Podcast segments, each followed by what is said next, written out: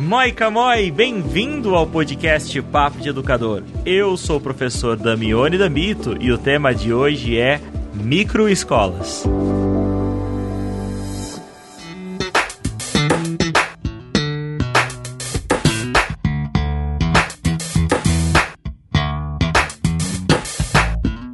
bem, bem-vindo novamente ao podcast Papo de Educador. Esse é o episódio 101 é o primeiro episódio aí dessa segunda fase, dessa segunda centena de vida do podcast Papo de Educador. E eu volto para trazer um tema que é bastante tendência hoje na educação, que de certa maneira tem sido uma, uma resposta a esse momento difícil pós-pandemia, eu não sei nem se eu posso chamar de pós-pandemia, né? Porque nós ainda estamos, é, digamos assim, atravessando o olho do furacão. Se você está nos ouvindo no futuro, nós estamos nesse momento chegando no final do ano de 2020, ainda no momento, no contexto onde a grande maioria, acho que quase a totalidade das escolas do Brasil e em grande parte do mundo ainda estão fechadas. Alguns países já começaram a reabrir as suas portas para a educação e surge então nesse momento, principalmente nos lugares aonde existe esse medo do retorno às aulas, uma nova solução. E é justamente sobre essa solução que nós vamos comentar hoje, as suas consequências e os temas que tangenciam elas. Mas antes de introduzir esse tema aqui, você já sabe qual é que são as micros escolas que você baixou esse episódio, está no título do episódio. Eu não sei porque depois de 100 episódios eu ainda continuo fazendo suspense, mas eu queria apresentar para vocês pela primeira vez aqui no podcast Papo de Educador Tiago Reis, que é diretor executivo da Way American Schools no Brasil. Seja bem-vindo ao podcast Papo de Educador, Tiago. Muito obrigado pelo convite, Damione. É um prazer estar aqui contigo para falar sobre possíveis soluções e discutir possíveis soluções para a educação. Bacana. Também nos acompanha hoje o professor Fábio Reis, professor de História, que é responsável por conteúdos digitais lá na Way American Schools no Brasil. Bem-vindo, Fábio, ao podcast Papo de Educador. E muito obrigado, Damione. Vai ser um prazer participar dessa conversa. A Way tem sido uma parceira bastante importante aqui no podcast Papo de Educador e é um prazer ter vocês aqui junto com a gente. Vamos então para o nosso bate-papo? Vamos nessa. Vamos lá. Muito bem, muito bem. Então nós vamos tratar desse tema que é um tema que divide bastante opiniões. Claro, em apenas um episódio do podcast Papo de Educador é impossível exaurir na totalidade todas as complicações, as nuances desse tema. Nós sabemos que a educação ela é bastante crítica, ela é bastante reflexiva. Se não fosse também não seria educação. Então nós vamos, nós temos como missão nesse episódio introduzir, contextualizar, problematizar um pouquinho esse tema para que você possa se aprofundar, buscar mais conteúdos e também, claro, dar o seu feedback para a gente. Lembrando que nosso e-mail é contato arroba Então, neste momento, assim como nós falamos na introdução do episódio, muitos países ainda têm as suas aulas canceladas, e é justamente o caso do Brasil. Algumas escolas, é, existem algumas tentativas de retomar das aulas já no Brasil, mas existe um grande medo né, que tem limitado o retorno às aulas. Eu tenho a sensação que existe uma discussão mais emocional do que científica em relação ao retorno às aulas. Vocês têm essa, essa sensação também ou não? Eu, eu percebo que é muito difícil a gente ter uma resposta também uh, totalmente científica para o tema, né? porque a gente ainda está lidando com um ambiente muito desconhecido no, no que tange a própria doença né? e a prevenção da doença e todas as e todas as ações que a gente tem que tomar nesse sentido. E a educação ela acabou sendo incluída nessa discussão como se fosse um grande vetor, como se fosse um fator determinante para que a pandemia se expandisse ou não.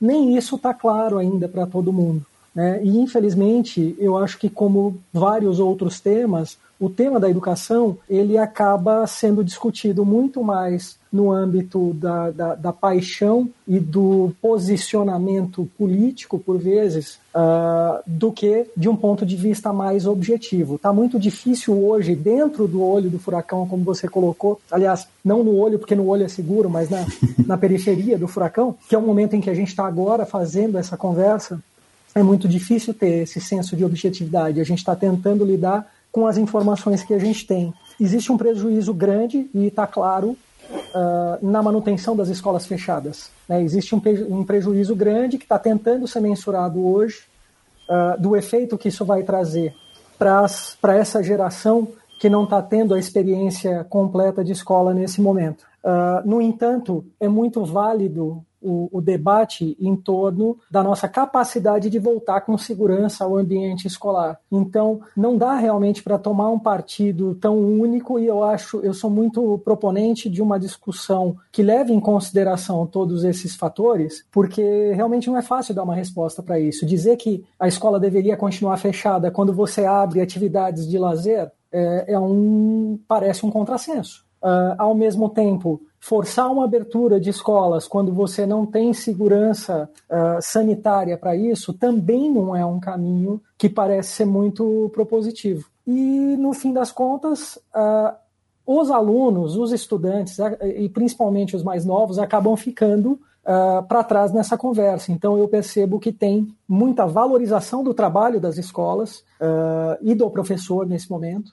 Eu realmente espero que se alguma coisa ficar de bom desse momento, eu não consigo ver esse momento como bom. Nada que mata mais de 100 mil pessoas pode ser vista como boa, mas se a gente conseguir ficar com uma valorização do trabalho do professor, porque a família finalmente percebeu que educação é, é, é complicado e precisa conhecer aquilo, eu acho que algum legado positivo acaba ficando. Uh, no entanto, não vai ser sem esforço que a gente vai, que a gente vai voltar a uma normalidade. É, eu concordo que existe, que é uma discussão muito emocional agora, né? Porque essa questão de lidar com vidas de crianças, né? É, é difícil, é uma discussão é, válida e, e, muito difícil de se lidar com isso. Mas, é, ao mesmo tempo, a gente não sabe também, é, quer dizer, ao mesmo tempo, a gente tem que pensar que uma hora ou outra a gente tem que de fato voltar ao que era antes, né? Uma hora ou outra nós temos que voltar para as escolas. Então a discussão de quando isso vai acontecer é extremamente válida. Uh, a gente sabe que existem vacinas que estão sendo né, trabalhadas e testadas, mas a gente não sabe realmente quando que elas vão estar disponíveis, se elas vão estar disponíveis para todo mundo. Né? Eu, o, a, a, gente tem discutido isso muito aqui no Papo de Educador, principalmente através dos boletins A Escola contra o Corona, toda essa implicação que essa pandemia causa na educação. Nós estamos vivendo uma verdadeira pandemia educacional também. E muitas coisas, assim como nós já conversamos, discutimos durante esses boletins, têm sido evidenciados por meio da pandemia do Covid também tem sido refletido na, nessa pandemia da educação. Uma delas, e, e que tem preocupado muito, é a desigualdade. Né? Muitos especialistas, desde o início da pandemia, têm mostrado é, e têm falado sobre o possível aumento da desigualdade na educação. É algo que já acontecia. Por que, que tem sido acentuado? Se você que está nos ouvindo ainda não conseguiu captar essa ideia, né? por que está sendo tão, tá, essa, essa desigualdade está sendo acentuada? É muito simples. Algumas pessoas têm mais recursos do que as outras. Então, nessa época de pandemia, a, a, educação presencial, e é, e é, engraçado que esse é um termo que também está sendo muito discutido. O que é educação presencial? Será que essa educação que nós estamos fazendo através de programas de comunicação instantânea, onde nós estamos ao mesmo tempo, nós não estamos presentes, né? Mas isso é um tema para outro episódio. Mas essa, essa, essa, essa educação remota tem favorecido as, os alunos que têm computadores, favorecido os alunos que têm um local apropriado para se ter, para se estudar. Uh, no geral, famílias que têm condições de dar esse suporte de todos os sentidos para os seus, seus parentes, né, para os seus membros. Então, que tipo de suporte? Não é só suporte de equipamento, mas suporte de auxílio, de, de acompanhamento nas aulas. Surgem N, N dúvidas que, claro, as crianças recorrem para os seus tutores, né? Para as pessoas que estão junto com você. Eu tenho uma filha, não sei se vocês. Eu sei que o Tiago tem filhos também, né? Não sei se o Fábio tem. Mas. Não, não tem, né, Fábio? Mas uh, a minha filha tem 13 anos e de vez em quando, e olha que eu sou professora, ela vem com algumas dúvidas que eu não sei responder de maneira alguma. E, e, e aí, justamente, né, devido a, essa, a esse contexto, né, essa conjuntura, estão surgindo algumas iniciativas que dão suporte para os pais ajudarem os seus filhos no seu desenvolvimento nesse processo educacional. E o que é interessante, nós estávamos conversando antes aqui do episódio Papo de Educador, é algo que tem surgido até de maneira orgânica em diferentes lugares. Nós Claro, estamos aqui conversando por causa dessa experiência americana que me, me aparenta ser um pouco mais estruturada do que a brasileira, das microescolas, aí nós já, já estamos falando das microescolas, mas também surge um pouquinho disso aqui no Brasil. Eu gostaria que o Tiago pudesse explicar para a gente um pouquinho sobre esse fenômeno das microescolas. Você pode introduzir isso para a gente, Tiago? Posso, sem dúvida. É, eu, eu creio que é, é impossível a gente começar a falar de microescolas ou das pod schools ou pop schools, tem várias nomenclaturas que estão surgindo por aí, sem um contexto uh, desse debate sobre homeschooling. Né? Então, a microescola nos Estados Unidos ela acaba sendo permitida pelo fato de que homeschooling é uma prática é, regulamentada e adotada lá. Então, para que a gente entenda direito, homeschooling acabou se tornando um assunto um pouco mais quente no Brasil ultimamente.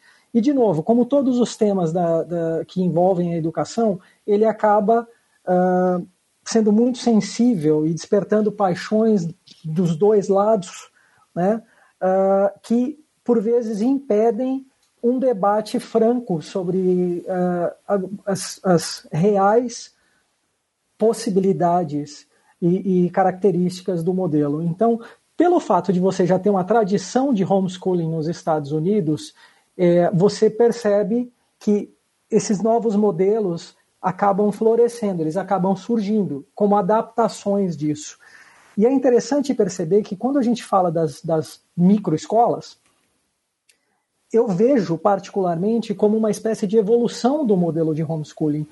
Muitos detratores da, do, do homeschooling fazem críticas que são muito razoáveis com relação a esse viés ideológico de seleção de currículo, de você impedir que o estudante tenha acesso a informações que não sejam interessantes para aquele tipo de uh, criação, uh, seja do ponto de vista político, religioso ou de qualquer outro aspecto.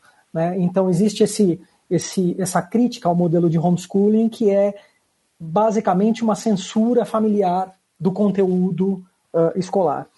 Quando você fala do modelo das microescolas, ele já vai para um outro lugar, porque ele não é um modelo em que a família, no homeschooling clássico, a família ela assume a tarefa de ser educador. Né? Os pais eles assumem essa tarefa, eles precisam ter esse papel de ser educador. No, no modelo das microescolas, você tem grupos que se juntam e vão trabalhar com currículos que são regulamentados, que são aprovados, que são é, contro controlados é uma palavra ruim, mas que eles são eles estão de acordo com o Common Core americano, né, com os padrões. Então ele é um currículo que é o mesmo currículo que está sendo mostrado para as escolas. Então o, a microescola ele não vem tentar resolver esse problema do viés ideológico, ele tenta resolver um outro problema que é uma adaptação do modelo de ensino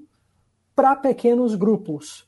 E aí, nesse momento agora da pandemia, com essa impossibilidade de encontros maiores e com um fenômeno social que já estava acontecendo, independente das escolas, das bolhas sociais, é, por vezes a gente até não usa esse, esse termo, mas a gente pode até estar tá participando de uma. A bolha social é quando você tem uma família próxima, uh, amigos, né, ou você, dentro da sua própria família, você sabe que aquelas pessoas estão preservadas, estão fazendo quarentena, não estão encontrando outras pessoas, e você se sente à vontade para estar tá interagindo com aquelas pessoas. Né? Quando você começa a criar as bolhas sociais, você começa a perceber que outras atividades que você tinha sociais antes podem ser despertadas nesse modelo. A escola começou a ser dessa forma também. Então você tem pequenos grupos que se juntam, duas, três, quatro famílias, um, que esse seria um tamanho ideal do que está acontecendo nos Estados Unidos, que se juntam porque eles já estão se sentindo à vontade para interagir, porque estão se não tendo muito contato com o mundo exterior, mas aí é que tá, eles não assumem a função de educar os filhos. Eles assumem a função de criar um ambiente seguro para que as crianças voltem a ter interação, que é tudo que eles perderam nesse momento.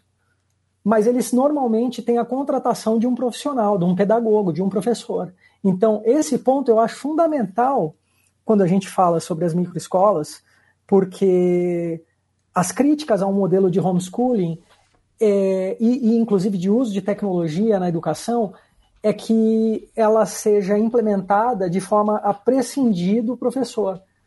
E eu acho que não é o caso. Eu acho que mais do que nunca a gente está percebendo o valor do professor no processo de educação. Né? As famílias que estão tendo contato com isso agora, quem não tinha antes um acompanhamento mais próximo, está vendo o quanto aquilo envolve não só uma técnica, mas uma paixão, uma dedicação, e o professor ele é fundamental.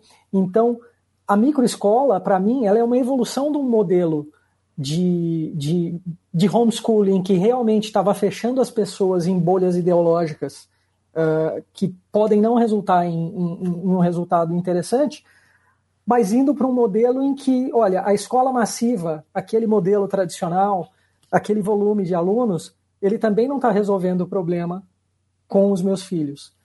É preciso fazer uma parte sobre o quanto esse modelo ele tem uma dificuldade de escalar para o volume de alunos que você tem, ou de estudantes que você tem uh, no sistema público no Brasil ou nos Estados Unidos. Então ele acaba. Eu, eu, eu acho que a gente tem que olhar para esse fenômeno não como bala de prata. Ele não vem para resolver problemas que já existiam. Problemas que já existiam vão ter que ser resolvidos de outras formas. Né? E eles não são problemas simples, eles vão exigir várias outras frentes. Mas é mais uma possibilidade que está surgindo e que a gente deveria prestar atenção e olhar com carinho, uh, porque assim como a implementação da tecnologia, o uso de tecnologia na, na sala de aula, ele foi muito criticado, ele continua a ser muito criticado em algumas frentes, mas ele é um caminho que pode ser muito frutífero, a depender do uso que a gente faz dele. E eu acho que está ficando claro para todo mundo. Né? Então, esse fenômeno poderia ser visto com essa luz também. É importante lembrar também que o Damione levantou aí essa questão da desigualdade, e eu acho que a microescola tem é, levanta essa questão, né? Porque quantas pessoas têm de fato condições de pagar um professor que vai estar presente né, pessoalmente é, para acompanhar esses alunos? Então, eu acho que isso é uma discussão muito válida de como fazer isso acontecer, né?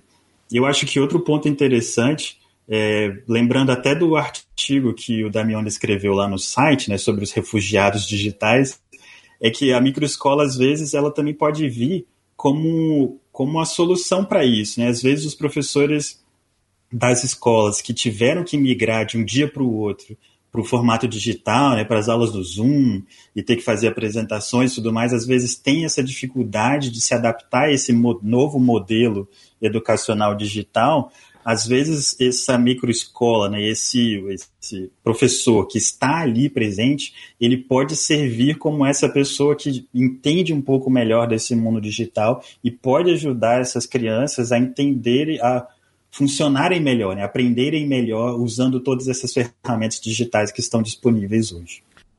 O, você menciona a questão legal, né, de regulamentação, isso faz todo o sentido e, e, é um entrave, é um desafio no Brasil, porque você não consegue ter uma escola micro school inteira, puro sangue aqui no Brasil.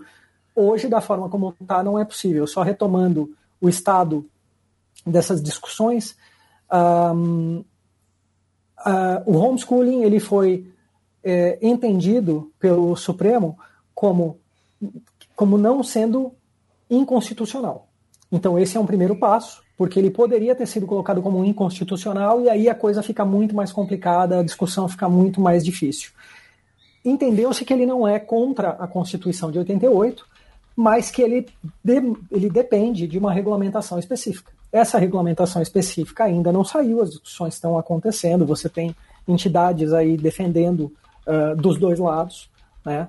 mas efetivamente ele não está regulamentado e com o entendimento de que todas as crianças acima de 4, de 4 anos devem estar regularmente matriculadas numa escola. Você fazer o homeschooling hoje no Brasil não é uma prática legal. Né? Estima-se que 7 mil famílias fazem homeschool no Brasil hoje. Uh, a gente está falando aí numa estimativa também de 15 mil alunos. Um, mesmo sendo um, um, tema controverso. Eles dependem de aprovações específicas de, de juízes e tal. Uh, mas, de forma alguma, ele responde a uma grande demanda social quando a gente tem grandes debates sobre educação. Uh, uh, o volume de estudantes que você tem no Brasil é muito, muito, muito maior, infinitas vezes maior do que, do que o público que hoje está tentando buscar isso. Agora, existe esse híbrido, uh, que não é a microescola inteira, uh, mas que é uma espécie de adaptação que algumas famílias já estão buscando nesse conceito da bolha social. Então, você tem em alguns prédios, condomínios, e eu tenho certeza que isso pode estar acontecendo também em comunidades, uh, e eu acho que isso é, é até mais fácil acontecer em comunidades em que você já tem uma cultura né, das pessoas se ajudarem. Né? Aquela ideia de que uh, uh, você precisa de uma vila para criar uma criança, né? não é uma família que cria uma criança. Então, assim, você tem tanto em condomínios de alto padrão quanto em comunidades já uma noção de que as pessoas se juntam e se ajudam. Então, você tem uma, uma espécie de microescola acontecendo nesses arranjos entre algumas famílias em que eles trazem alguém que é um profissional da educação, né, uh, ah, para trabalhar como tutor daquelas, daquelas crianças. Então eu, eu vejo isso acontecer em diversos locais. O, o próprio local onde eu moro, um, um condomínio, em que surgiu uh, essa demanda orgânica. Eu duvido muito que essa pessoa que veio buscar ouviu falar em microescola dos Estados Unidos essas pessoas, isso é um debate para nós, né? É um debate para a gente aqui que está trabalhando com educação. Lá fora as pessoas estão pensando em outras coisas e a educação precisa de alguma forma responder às demandas deles. É, essa pessoa veio falando, olha, eu tenho aqui dois filhos que estão estudando online das 7h45 até 12h45, que é um outro debate, mas com essa carga enorme e tal, e eu não tenho condição nem técnica, nem de tempo, nem nada de fazer um acompanhamento. Então eu gostaria de saber se alguém conhece um profissional que pudesse fazer tutoria. Então, dessa forma, microescolas às vezes são coisas que já estão acontecendo. Por mais que a gente pode nunca ter ouvido falar no, no, no, termo, uh, ele já está acontecendo. Em comunidades ele certamente já está acontecendo. Você tem alguém que é professor, que tem aquele determinado período de tempo para ficar cuidando de algumas crianças enquanto elas estão envolvidas em atividades regulares da escola dela. Então, Nesse caso, nesse híbrido, essas crianças continuaram matriculadas uh, nas suas escolas originais, que não estão podendo recebê-las fisicamente, né? mas vão ter um acompanhamento e ter interação social com outras crianças, e ter um acompanhamento de um profissional de educação. Então, nesse sentido, eu vejo alguns benefícios interessantes do modelo. Você traz de volta a possibilidade da interação, você tem alguém que entende do que está fazendo, né? Uh, ao contrário de muitos pais que de fato não têm esse preparo. Não adianta a gente esperar agora que os pais vão conseguir ter esse papel, porque não, não é isso. Né? Eu acho que essa não é a expectativa de ninguém.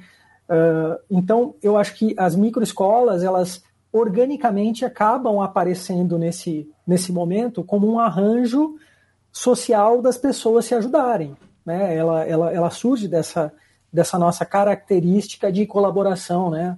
Uh, como diz o, o, o, Yuval Harari no, no Sapiens, eu acho que é, microescolas é só mais uma demonstração do que nos faz uh, humanos. Né?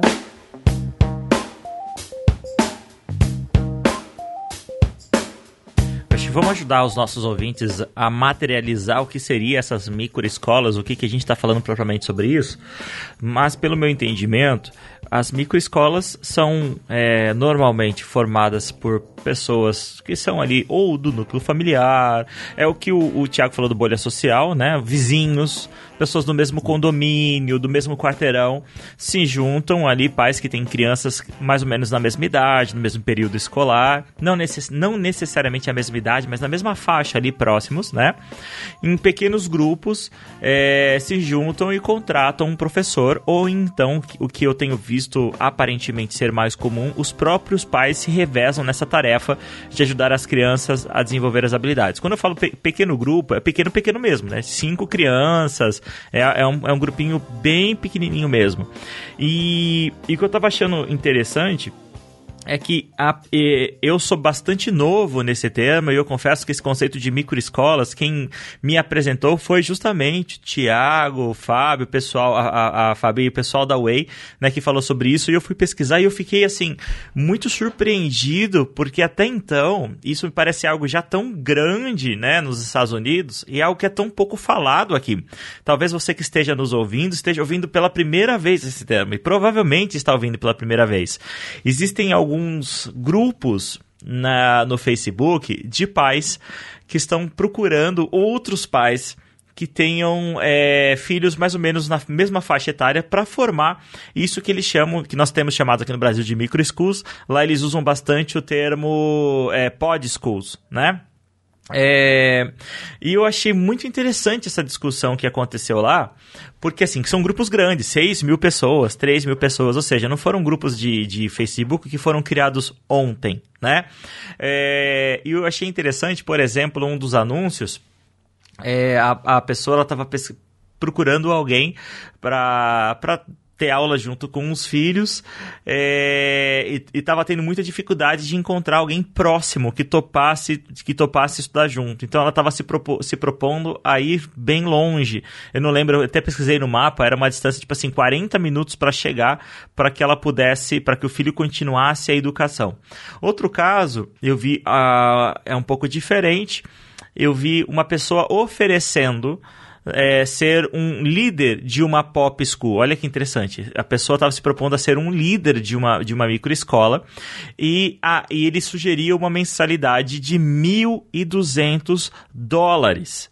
1.200 dólares, né? E aí tem as fotos do local aonde te, onde aconteceria isso. E é uma barraca no quintal da casa dele né? E aí, aí, claro, esse foi um dos posts de destaque, porque tinha um monte de gente criticando, um monte de gente falando um monte de coisa, e aí levantando uma discussão assim, poxa, então se você tá cobrando, então você precisa ter licença. E aí o cara tava falando, não, sim, eu tenho licença, eu pago taxas, eu pago imposto, eu tenho que pagar o meu, meu, o meu tempo, é, é, remunerar a minha folga, e aí tinha uma discussão um pouco relacionada a isso. É, e acho que aí, nesse caso, caso, deixa bem claro essas, essas diferenças e essas divergências que esse tipo de educação também favorece, né? Quem que vai poder pagar 1.200 dólares? Inclusive no próprio Estados Unidos, né? A gente que aqui no Brasil tem essa ideia de achar que todo mundo nos Estados Unidos é rico. Todo mundo tem dinheiro. E lá tem uma galera enorme vivendo abaixo da linha da pobreza. Talvez o acesso a a eletrônicos, o, o, o, baixo custo dos eletrônicos, esses encantos da Disney, né? Se você já foi para Orlando, Orlando parece uma extensão de São Paulo, né? Você vai para Orlando, você fala em português em qualquer lugar. Eu, eu, fico com dó, às vezes, quando o pessoal fala assim, ah, eu vou estudar inglês aonde? Eu vou para Orlando. Dá uma dozinha, né? Que não vai aprender inglês nem a pau, você vai falar português em Orlando. Então a gente tem essa ilusão que, que lá todo mundo é rico, todo mundo tem dinheiro, mas esse problema não. Mas, hum, de, desculpa devagar com vocês sobre isso, mas eu acho que é, é, é interessante essas diferenças, né, do homeschooling da, da dessa microescola, né? É, como o Tiago deixou bem claro, o homeschooling tem essa motivação, às vezes até de certa forma um pouco ideológica. Então, eu não quero que meu filho esteja na escola para que ele não seja mal influenciado. Um exemplo, né? Essas são algumas das razões. Existem N outros casos. Por exemplo, quando o pai precisa viajar muito, os pais precisam viajar com muita frequência, a criança é uma atleta, precisa treinar em outros lugares, então o homeschooling é uma, é uma saída. Mas ocorre com muita frequência por razões ideológicas, né? Já a microescola me parece ser uma necessidade que ou surgiu, eu não sei exatamente quando ela surgiu, ou ela ganhou vulto agora, por causa de uma demanda. No entanto, eu vejo que essa demanda, ela é também, de certa maneira, uma resposta a uma necessidade que a educação do século XXI tem falado muito, que é Primeiro, a educação socioemocional, né? Como o Tiago falou, existe uma preocupação grande com a educação socioemocional. As nossas crianças, elas estão, de certa maneira, recebendo em casa aquelas que têm acesso, tá? E agora nós vamos tirar, é, aplicar um filtro, um zoom nessa conversa. As, as que estão recebendo, que têm condições, estão recebendo praticamente o mesmo conteúdo que receberiam na escola né, em questão de conteúdo, tópicos, tá, tá? No entanto, não, não estão tendo a possibilidade de ter contato com outras crianças. E nós sabemos que, principalmente nos anos iniciais, isso faz toda a diferença. E o segundo ponto, depois da educação socioemocional, é a customização da aprendizagem. Gente, como, e é uma das perguntas que a gente mais recebe aqui no Papo de Educador. Como customizar a aprendizagem em uma sala de aula com 40, 50 alunos? Certo? Em 50 minutos. Então isso é quase que impossível, a gente sabe disso. Então existem essas metodologias ativas que a gente tem tanto discutido em mais de 100 episódios, em textos, em vídeos, em palestras, em workshops. E é um tema que não se esgota nunca, a gente não está nem perto de discutir, de, de esgotar esse tema, né? Como fazer isso? Então eu percebo que existe essa, é, a, a, essa microescola ela vem, me desculpa, é, e ouvinte, você, educador que está me ouvindo, ligue o seu filtro mental para ouvir para ouvir o que eu vou falar agora, mas tem unido o útil ao agradável, né? O, o, o útil é a necessidade de botar as crianças em contato com outras crianças nesse momento de tão difícil, né, com muita tensão envolvida, e ao mesmo tempo o agradável é ela tem foco nessa customização da aprendizagem. É possível dar mais atenção para essa criança, perceber as nuances no desenvolvimento, os gaps, né? É, a trazer temas que são mais interessantes. Inclusive, uma das coisas que eu consigo fazer, por exemplo, no microescola, é trazer a integração entre as disciplinas. Eu acho que é, uma, uma das, das maiores necessidades, acho que, que, que, poderiam ajudar muito as crianças nesse tempo de educação remota, é essa integração entre as disciplinas. E, gente, se na escola a gente já percebia a falta de integração entre as disciplinas, eu acho que agora na educação remota isso está gritando, né? Parece que a minha filha, eu vejo ela tendo aula, parece que ela está fazendo 10 cursos diferentes. 10 cursos diferentes. As disciplinas elas não conversam nem a pau. Inclusive, se ela quiser, por exemplo, parar de assistir todas as outras aulas e assistir só uma aula, eu tenho a impressão que ela vai bem. Ela pode acabar o semestre com nota 10. Bom, Vamos lá. Ah, pronto, obrigado por me ouvir, tá, Fábio? Obrigado, Thiago. Obrigado você. Foi um grande desabafo que eu tenho agora, mas às vezes a gente sente necessidade de falar porque são, é tanta coisa acontecendo, tanta coisa junta, né? Isso de alguma maneira faz sentido para vocês? Olha, eh, tem diversas coisas que são interessantíssimas no teu depoimento uh, e eu fui aqui pensando e, e vou pegar agora de trás para frente. Então, esse fator de que parecem que as disciplinas elas estão desencontradas e a compartimentalização que você tem no, no, na forma como a gente apresenta essas disciplinas, eu creio que ela ficou muito mais exposta agora, mas não necessariamente ela sofreu uma alteração muito provavelmente já era assim, separado, compartimentalizado, mas a gente não via. Então, a escola está muito exposta nesse momento e a família está muito exposta nesse momento. Né? Os pais estão vendo como a escola funciona, é claro que não é a mesma coisa uh, que se tivesse no ambiente, mas ao mesmo tempo é, é interessante porque todas as famílias estão tendo acesso à dinâmica das outras famílias, o que é papo para 20 podcasts.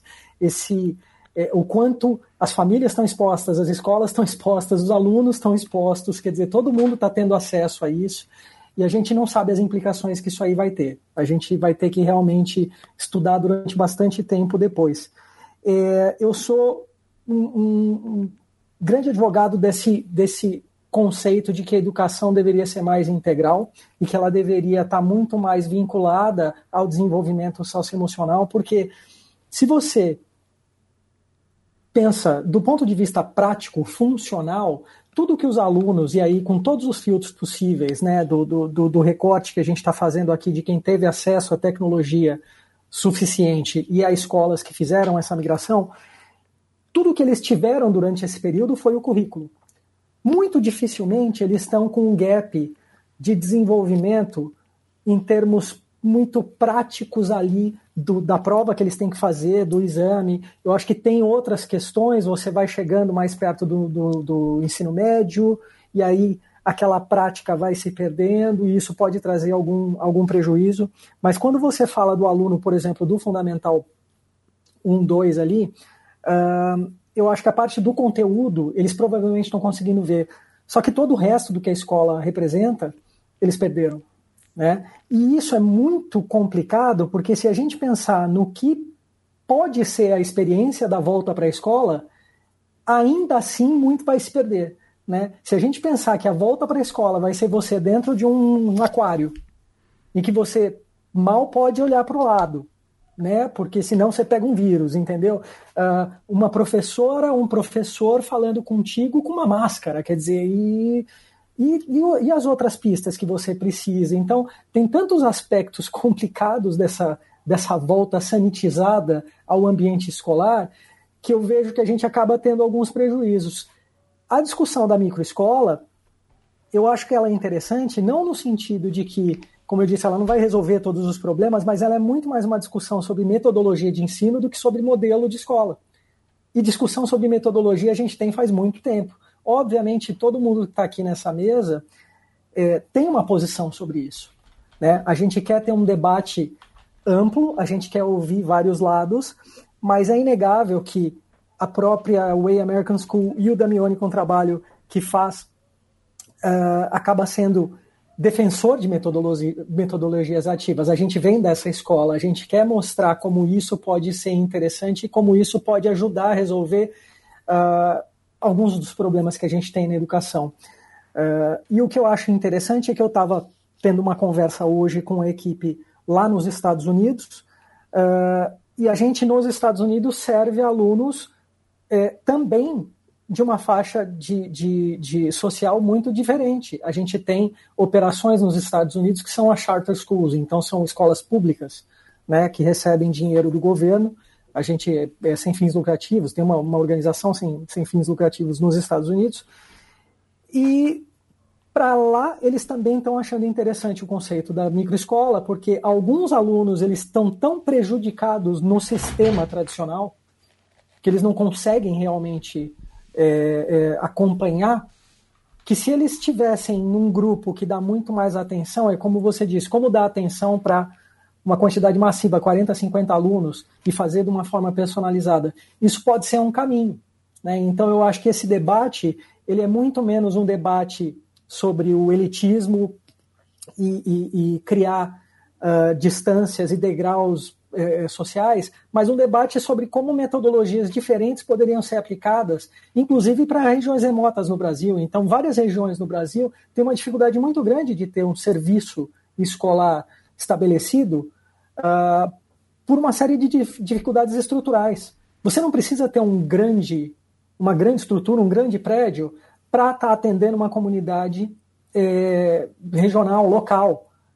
Né? Então você pode criar uma escola ali que tem um custo baixo de operação, mas que vai fazer uma entrega que ajuda bastante aquela comunidade. Então, isso também pode ser pensado. Eu até estava lendo um artigo do New York Times antes da gente ter essa conversa, e eles estavam entrevistando uma pessoa que tinha começado uma microescola, e ele falava mais ou menos assim: falava, se você pensar no coronavírus né, como um, um desastre natural, assim, um, tipo um furacão ou tsunami que que separa as pessoas, né? Que você fica isolado na sua casa e você, né, sem saber muito o que fazer, é, meio sem chão, assim, é, você, ainda dá para considerar que ele, na verdade, deixou muita coisa intacta. Então, o, o Tiago estava falando assim, né, tipo, o currículo está aí, de fato o currículo está, né? Tipo, o currículo não deixou de existir, os professores ainda estão aí, os conteúdos também. Então, acho que o importante é pensar, nesse caso, como que a gente une essas coisas da melhor maneira possível. E o Tiago lembrou bem também falando das nossas, das nossas escolas, né? É, lá nos Estados Unidos, que são charter schools, é, que são escolas é, organizadas né, por uma instituição privada, mas com financiamento público. Né?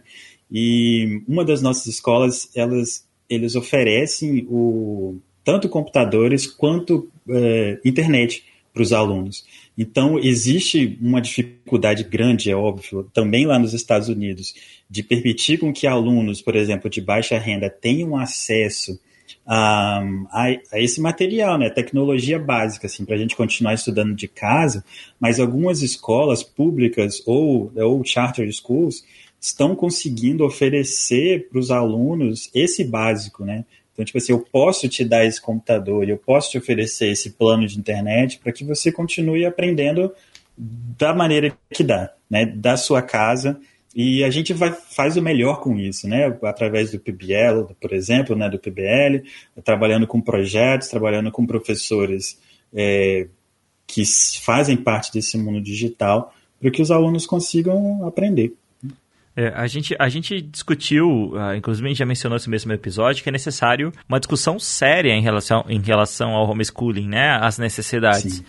Eu percebo que, inclusive, no, no, nos Estados Unidos, essa discussão em relação ao homeschooling está um pouco mais é, avançada. Né? Lá já se usa o homeschooling. E, inclusive, essa questão da microescola, eu percebo que nos Estados Unidos, talvez por isso ela já esteja um pouco mais envolvida no Brasil, as microescolas, essas pop schools ou pod schools, são, de certa maneira, beneficiadas por essa legislação própria, essa legislação diferenciada do Brasil. Então, essas pod schools no Brasil, nos Estados Unidos, elas podem rodar como uma escola mesmo, né? Pelo que eu entendo. Existe uma legislação que suporta. No Brasil, essa microescola, conforme ela for crescendo neste momento, ela, ela, ela seria um, um, digamos assim, eu não sei se essa é a palavra correta, mas um reforço para a escola, né? Um auxílio para a escola formal. Ela não consegue existir. E, inclusive, é, essa legislação própria educacional dos Estados Unidos, a gente, a gente, precisa até gravar um episódio sobre isso, né, Tiago? Já estou lançando aí o convite no ar aí. Pra, eu gosto quando fazer isso no ar porque não tem como negar, né? Isso... Opa, faz sentido. a gente já falou aqui sobre Finlândia, a gente já falou sobre Singapura, a gente tem um monte de países que a gente quer falar, Estados Unidos é um deles mas essa legislação própria da educação é, possibilita algumas, algumas coisas diferentes. Por exemplo, e eu, e eu acho que isso é muito legal, é uma das, das coisas que a Way faz, é, é poder certificar pessoas com diploma americano que inclusive não estão nos Estados Unidos, aqui no Brasil mesmo, né? Então, por exemplo, eu posso fazer. Você estava me falando sobre um produto novo da, da, da Way que, por exemplo, eu posso proporcionar para que minha filha conclua o ensino médio brasileiro aqui no Brasil e também, ao final, tenha o diploma americano. É isso mesmo? Exatamente, exatamente. É isso que a gente já tem feito no Brasil uh, desde 2015, né? Uh, quando a gente começou aqui com escolas parceiras e a gente está agora aí próximo a fazer o lançamento de um programa que seja totalmente remoto. É, de novo, aproveitando esse momento em que a gente teve que afiar realmente as ferramentas aqui e aprender a trabalhar de uma forma remota que seja efetiva, a gente percebeu que tem essa possibilidade, efetivamente. Né? Antes a gente estava muito uh, vinculado a um espaço físico, às salas de aula, e a gente ainda tem, eh, a UEI ainda oferece essa possibilidade nos colégios parceiros. Mas os nossos uh, lab experts, que é como a gente chama os nossos professores lá nos Estados Unidos e aqui também, eles têm toda a capacidade de fazer a instrução usando o, o, a metodologia por projetos de forma remota. Então, com isso, a gente pode trazer essa, essa oportunidade para alunos que, inclusive, estão em, em, cidades em que a gente não, não tem presença hoje. Né? Então, alunos que estão em cidades onde não há essa possibilidade, a gente vai abrir uh, agora no, no, próximo mês de outubro essa possibilidade do high school americano uh, de forma remota. E como a gente tem é, a certificação por parte de um dos maiores órgãos de, de certificação lá nos Estados Unidos, o nosso high school é totalmente válido, não tem diferença nenhuma uh, com relação ao aluno que vai ter essa experiência lá nos Estados Unidos. É, na verdade, tem, tem diferenças enormes. Né? A, a principal diferença é, em termos acadêmicos é que esse aluno está tendo a oportunidade de completar dois programas ao mesmo tempo. Então, ele não vai ter o high school americano, ele vai ter o, o ensino médio brasileiro e o high school americano. Né? Isso é uma vantagem indiscutível com relação ao aluno que resolve sair do país. Do, do país. A segunda vantagem é, obviamente, o custo. Né? Uh, eu nem preciso comentar com, com a, a, atual taxa de câmbio. e eu espero que o meu eu do futuro, quando estiver ouvindo esse programa, esteja realmente enxergando isso e falando, nossa, como era difícil, né? Quando eu estava acima de cinco reais. Mas tá mais caro é, que a Libra. disso, é, mas independente disso, é, é, sempre foi muito caro você manter alguém fora do país, manter o aluno, fora preocupações culturais, de segurança, uma série de outras coisas que eu acho que a gente tem a oportunidade agora de oferecer uh, aqui no Brasil.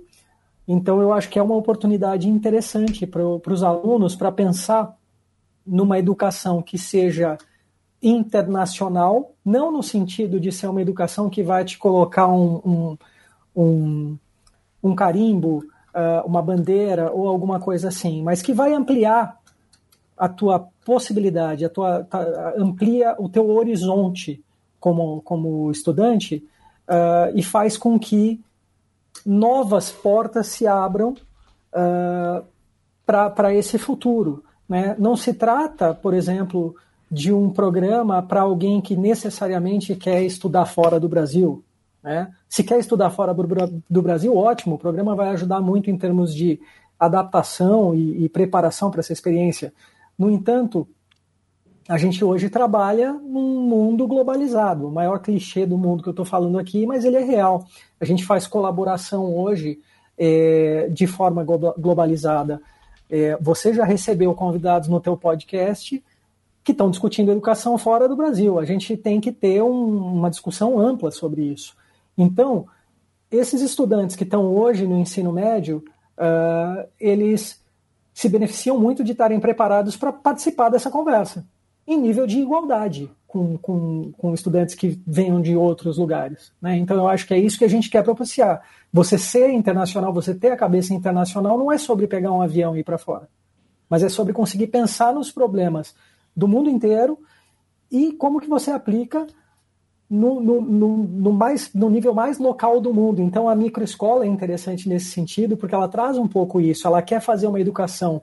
É, quando você mistura a microescola com aprendizado por projetos, você está falando de uma ação extremamente local, você está falando de um grupo muito pequeno, mas que está querendo dar uma visão ampliada do processo educacional. Né? Então, ele se afasta muito desse viés uh, de, de bolha ideológica que o homeschooling acabou uh, uh, recebendo né, no Brasil e que eu acho que realmente acaba atrapalhando um pouquinho uma discussão um pouco mais transparente e técnica sobre as possibilidades que, que o homeschooling poderia trazer.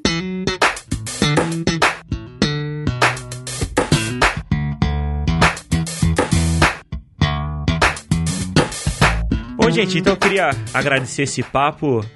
É sempre um pouquinho frustrante ter que encerrar a conversa, porque senão nós faríamos com certeza o maior podcast do planeta, porque é um assunto que realmente é é, é interminável, né? Nós temos diversos vieses para serem discutidos, muitas implicações, e, é, e seria muito interessante para a gente ouvir o que você que nesse momento está nos ouvindo tem a dizer. Então, lembrando, se você já tem uma experiência com as microescolas ou com homeschooling, ou se você quer compartilhar a sua opinião, deixe um comentário neste post lá no site do, Papo de Educador no www.papodeeducador.com.br ou também envie um e-mail para a gente em contato arroba papodeeducador.com.br compartilhando aí o que você acha, qual é a sua experiência sobre esse tema.